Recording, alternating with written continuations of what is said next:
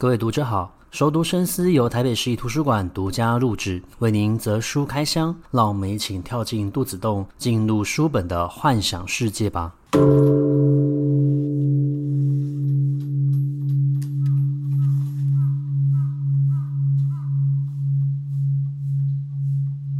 各位读者好，欢迎回到熟读深思。今天我想要介绍一位日本男作家，那这位男作家叫做万城目学。为什么会想到要介绍这位作家的作品呢？是因为前阵子我跟我的朋友去北海岸泡汤，那我们去泡汤的这个地方呢，它是过去招待日本总督的一个温泉旅馆。那后来经过呃后人的一个接手之后呢，重新改造成可以就是面向大海的一个露天风吕。那我觉得气氛非常的不错。如果你是白天去的话呢，你可以一边看着大海海浪的一个变化，然后一边吹着冷冷的一个东北季风，然后一边泡着热热的一个温泉水。尤其是那个地方的温泉水，它其实是来自于呃海洋底下的这样子的一个涌泉哦，所以跟一般陆地上面阳明山系的一个温泉。不太相同。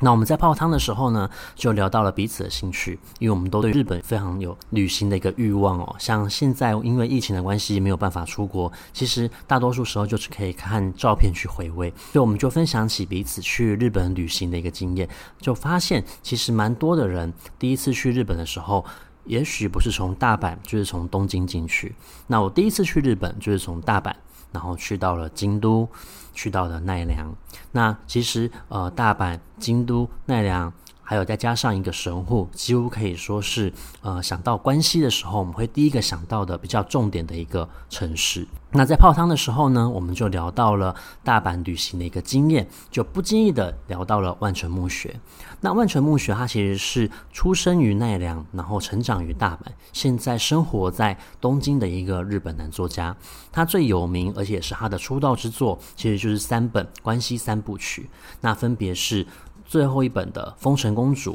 第二本的《怒男》，以及第一本也是他最重要的一本《鸭川荷尔摩》。那我们今天呢，想要介绍万泉墓穴的一个作品，我们不从所谓的一个鸭川荷尔摩开始，我反而想要先从以大阪为舞台的《丰臣公主》开始。那《丰臣公主》这一部作品，它其实非常的有趣，我不知道大家是否有读过。在一刚开始，其实它就塑造了三个非常有个性的人物，分别是非常喜欢吃冰淇淋的呃副局长松平。然后再是知道松平很喜欢吃冰淇淋，而且知道他是如何吃法的鸟居，而且鸟居呢，还有被称为是奇迹的鸟居。我们生活中一定都有这种人，他不经意的就可以发现重要的关键跟事物，所以他其实是在这个调查局里面，呃，大家会在背后议论他，常常可以不经意的发现重要线索的一个人物。那另外一个呢，是刚从英国休假回来的甘斯伯格旭，其实甘斯伯格旭他也是一个日本人。然后同时，他也是大阪出生的。那这个三个人呢，他们经常走路的一个样子，就好像是一座山一样，有高有低。因为甘斯伯格非常的高，再来是松平，再来是鸟居，所以他们看起来就好像是一个山这样子的一个字，然后走在一起。那这三个人呢，他们其实是隶属于呃。非属隶属于内阁，但是又是属于一个政府机关，他们是专门在负责调查所谓的财政，也就是说，日本政府他们每一年就会补助很多个 NPO 组织。那这时候呢，或是法人组织，他们呢就要负责去调查这一些钱有没有被好好的运用。如果你要套路在我们台湾的环境的话来说，大概就是我们在政府部门会讲到的主计，主计会其实会前往各个公务机关，然后去进行查账，他会去了解你预算的使用情况如何，是否有好好的执行，有没有任何的地方需要修正。那主计所给回来的意见就会影响到明年度他给这一个政府机关的预算。那这三个人呢，就前往了大阪地区去做调查。那为什么这部作品叫做《丰臣公主》呢？不知道大家知不知道？呃，日本的历史，简单的来讲，就是有一个非常有名的历史人物叫丰臣秀吉。那丰臣秀吉后来他是被德川家康打败的。那打败之后呢，其实在呃整个整个大阪，他经过了所谓的一个夏之阵跟所谓的一个冬之阵这两次战败之后，其实丰臣秀吉就死了。那死了之后，德川家族为了要彰显他们的一个政治上面的一个优势跟权威性，他们就烧了当时候的一个大阪城。那直到第二代的德川将军上任的时候，再重新修建大阪城，而且修建的越高，象征的就是他们压过了丰臣秀吉。然后到第三代的德川家军才成立。那万城目学，它其实就是利用了这一段历史去做一个非常特别的设计，也就是丰臣家族其实并没有完全的死，他们其实有留下后代，而这个后代呢，并没有受到当时候的大明保护，反而是受到了当时候生活在大阪的这些町人保护。呃，以现代的语言来讲，就是丰臣秀吉死，他是一个头头。这个头头的下面当然就会有很多人帮忙他做事，也就是所谓的官员。官员没有出手，但是曾经接受过丰臣秀吉统治的这一些人，他们知道丰臣秀吉的好，所以呢，他们在不铺路，然后口耳相传的情况之下，把这个丰臣家族的后代这个人保护下来。那他们透过一个口语流传的一个方式，口语继承的一个方式，记忆传承的一个方式，持续的保护着这一个后人。那当时候为了要保护他，他们就成立了一个类似像秘密组织的一个聚会。这个聚会所就建在新的大阪城之下。所以这些大阪人他们在看到新的这一座大阪城的时候呢，他们其实是露出嘲笑的。有一种就是你虽然灭了丰臣家，但是你没有办法把他们赶尽杀绝，而且我们永远保护着这个秘密，让这个后人可以永远平平安安的活下去。那这一部小说，它虽然是虚构小说，可是它结合了日本非常有名的一个历史文化。那么这三个人呢，他们其实就前往了大阪去进行调查。那在调查途中呢，他们当然就会开始去了解到，他们在这个调查名单里面有一个组织叫做 OJO。其实 OJO 其实就是日文的 Ojo，那其实它的意思呢，就是王女的意思。那其实他们保护的就是这一位丰臣公主，所以这部名称跟这一个呃社团法人的一个组织名称呢是互相呼应的。那就要讲到为什么身为所谓的一个副局长松平，他这么想要调查这件事情。其实副局长松平他其实也是一位大阪人，他的父亲母亲都是大阪出身，可是他们从小他就面对到了就是双亲的一个离婚。他的父亲其实是一个一心在工作上面，而且不择手段都要往上爬的人，所以疏忽于就是家庭的一个照顾。那松平其实在小时候呢，在三十五年前的时候，他其实有见识过这个大阪城，他发出信号要求集合的一个信号，但是他的母亲呢就告诉他，其实这只是一场梦，大阪城并没有燃烧，因为他们发出信号的时候呢，会把整个大阪城透过一个光影的方式，它看起来就好像是着火一般，而每个知道这个内情的人呢，他们都有一个任务必须要去做。而他们的信物就是葫芦，因为葫芦其实就是丰臣秀吉的一个幸运象征，也是他选择作为他象征的一个呃植物代表。那么在调查的过程之中，当然就会慢慢的挖掘出过去的一个历史，而同时大阪城他们也会派出他们的代表，在他们这一届代表就叫做真田信一。那真田信一他身为一个就是目前的一个总理大臣，他不就必须要出面跟松平讨论大阪国的。一个存在，那这个大阪国的一个存在，其实就是默许于当时候的一个日本政府。那又就这就是用到的另外一段历史，也就是呃，在大正归还之后，其实。东京是有一个所谓的一个旧政权，那京都有一个新政权，也就是所谓的明治天皇。明治天皇当然他重新获得到所谓的政权，但是并没有完全的掌握到当时候的一个呃社会的一个实权。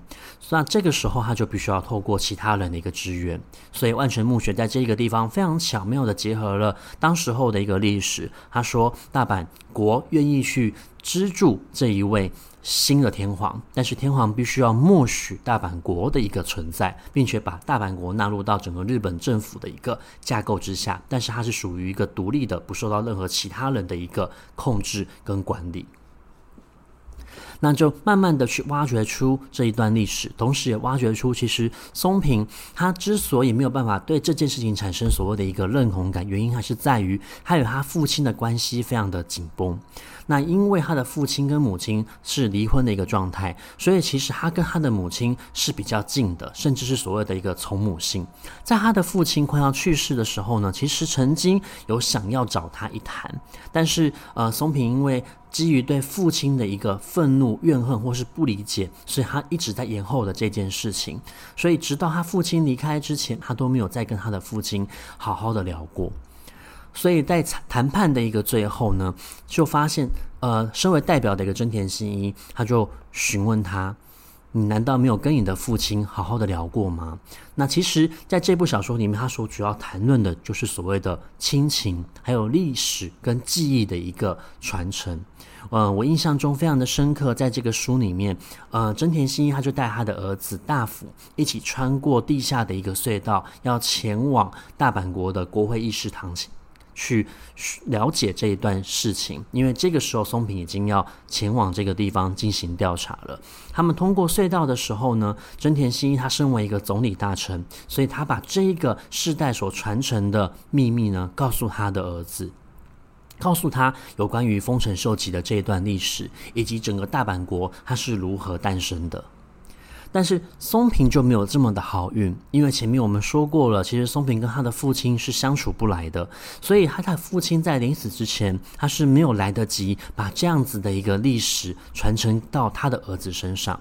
而身为大阪国的一个男人，他们一生有两段时间是会走入到这一段隧道的，一段是他的父亲要去世的时候，要把这一段重要的历史记忆传承到他的身上，所以他们会透过走这一段隧道，经历一两个小时去了解过去的历史发生的事情，以及了解每一个人在这个大阪国所应该要负的任务跟责任。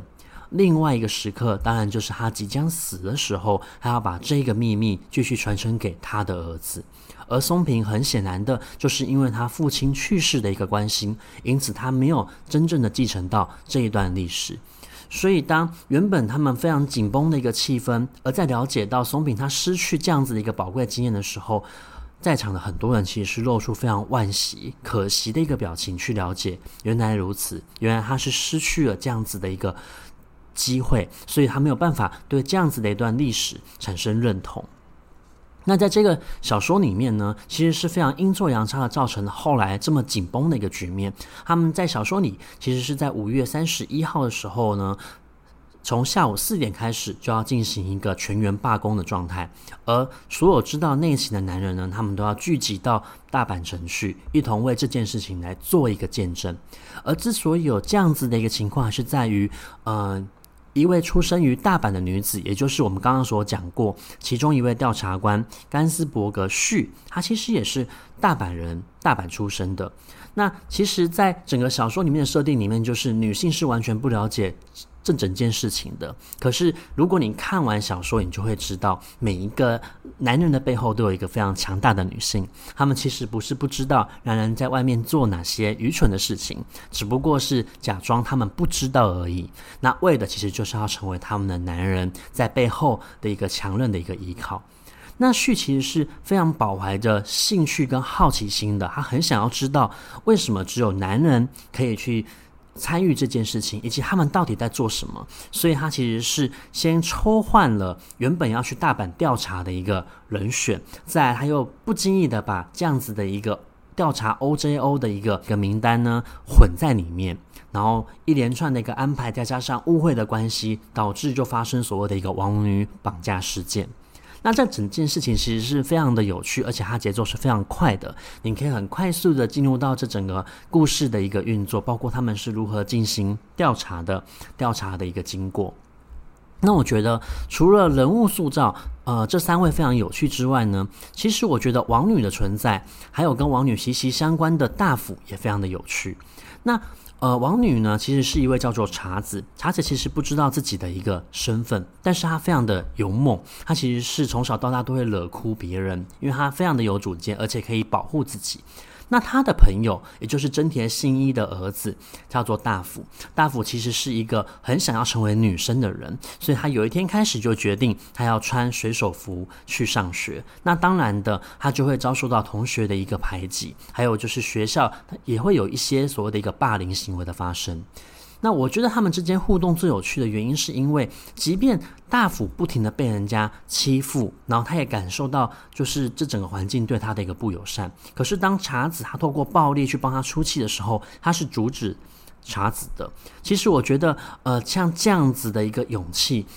可以在这些青少年的身上看见是非常难得的。因为大辅不仅是了解了自己真的很想要变为一个女性，可是他同时也是知道的，嗯、你自己想要的东西，不见得别人他第一时间就可以去接受，所以必须要有接受意义的。勇气，而且要了解到，就是这些意义，也许都会随着时间的一个演变，慢慢的被接受，而被视为是一种理所当然的一个存在。可是不应该是透过强制性的方法，像是所谓的一个暴力的方式，让他人去闭嘴。所以我觉得这两个人虽然有一点点就是。保护与被保护者这样子的一个僵持的一个关系，可是其实透过他们的一个身上，也可以反映到这整个故事里面。信义他不是透过一个强制性暴力式的方式去要挟松平，一定要通过他们的一个审核。他其实讲到，没有任何一个人具有强制力，这整件事情可以改变，这整个情况可以继续的维持下去。重点都是在于松平可不可以接受这件事情，是松平个人出于自愿而决定的。